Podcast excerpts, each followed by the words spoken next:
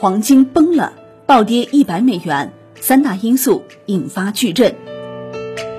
很突然，市场风险情绪爆发，资金疯狂出逃黄金等避险资产。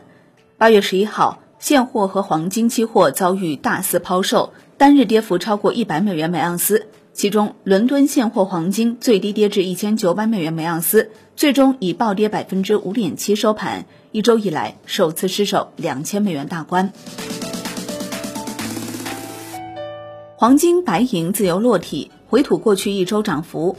黄金疯狂上涨后，上演了快速回吐涨幅的行情。八月十一号，现货黄金价格持续下行，十四时三十分前后跌破两千美元每盎司。回吐过去一周的涨幅，截至十六时，价格一度重回两千美元以上，日内最低报价一千九百八十九点四九美元每盎司，跌幅逾百分之二。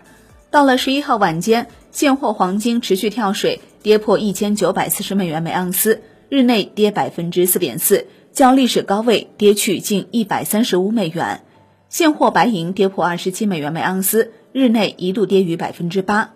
这与过去一段时间黄金快速上涨形成对比。在七月二十七号，现货黄金价格打破此前历史最高纪录一千九百二十一美元每盎司后，八月五号凌晨突破两千美元关口，八月七号进一步突破两千零七十美元每盎司，两周时间涨幅超百分之七。那么是什么让乘风破浪的黄金突然停下了疯涨的脚步呢？被打压的金价还能回血吗？首先，第一个原因。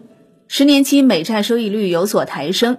万德数据显示，近期十年期美债收益率已由百分之零点五二持续上升到百分之零点五九，而美债收益率的回升对于避险属性的黄金具有较大的压制作用。宽松的货币政策意味着投资者会将黄金视为一种资产，当真实收益率下降，金价上涨；反之亦然。在这种情况下，持有黄金的机会成本较低，因为投资者没有放弃从收益性资产中赚取的利息的成本。第二个，黄金震荡之际，有报道称，道富公司旗下的全球最大黄金 ETF 于八月七号上周五遭遇三点八二亿美元的资金流出，创三月以来最大撤资规模。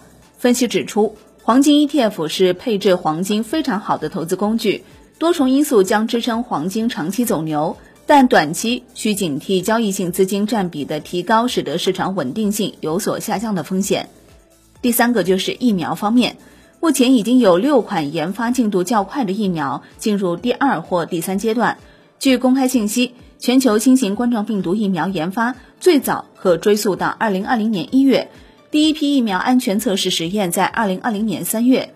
而据俄罗斯卫星通讯社、今日俄罗斯等俄媒报道，俄罗斯总统普京十一号透露，俄罗斯第一款新冠疫苗已经在当天上午获得卫生部许可并注册，而且自己的女儿已经率先接种。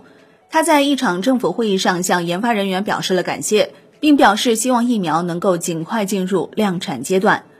全球的目标是在二零二一年年初研发出有效疫苗。牛津候选疫苗的研究人员宣布，如果第三阶段试验成功的话，其疫苗最早可在九月份投入紧急使用。疫苗若按乐观估计研发成功，经济复苏对金价形成压制是不言而喻的。所以认为，特别是疫苗有可能将对金价产生重要影响。目前支撑金价的积极因素，可能疫苗研发成功后不复存在。其实，关于黄金后期能否上涨呢，也是有一些分歧的。美国银行八月十一号发布的展望报告指出，二零二一年底黄金目标价位是两千二百一十三美元每盎司，白银的目标价位则看向三十一点二五美元每盎司。美国银行分析师表示，实际利率不断下降，令黄金迎来了强劲涨势。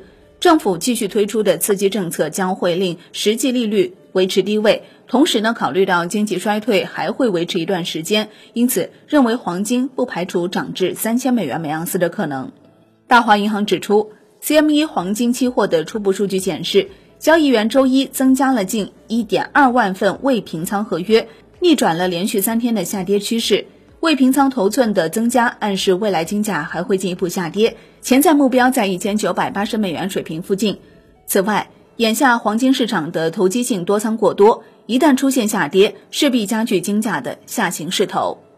盛宝银行大宗商品策略主管指出，美国实际收益率和美元近几日有所上升，消除了金价近期上涨背后的两个主要推动因素。随着近期股市上涨，短线交易员希望退出黄金市场，金价正在加速下跌。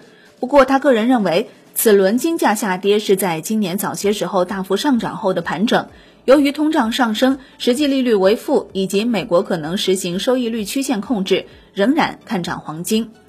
招商银行认为。近期贵金属的调整主要源于上周五晚美国公布的七月非农就业数据超预期增加，美债实际利率遭到修正，出现低位反弹，金价则出现下跌。此外，黄金在经历前期急涨后，在技术上严重超买，多头交易也已经相对拥挤，本身存在回调需求。但他们不认为黄金牛市已经结束，当前回调是大涨后的正常现象。预计下方第一支撑位为一千九百三十美元，如果失守，则可能跌向一千八百六十到一千九百美元的支撑区间。趋势上来看，美元实际利率在美联储政策之手以及通胀中枢逐步恢复的共同作用下，预计将继续下行。好的，感谢收听。更多内容，请打开万德股票 APP，也欢迎您关注转发哦。我是林欢，财经头条，我们再会。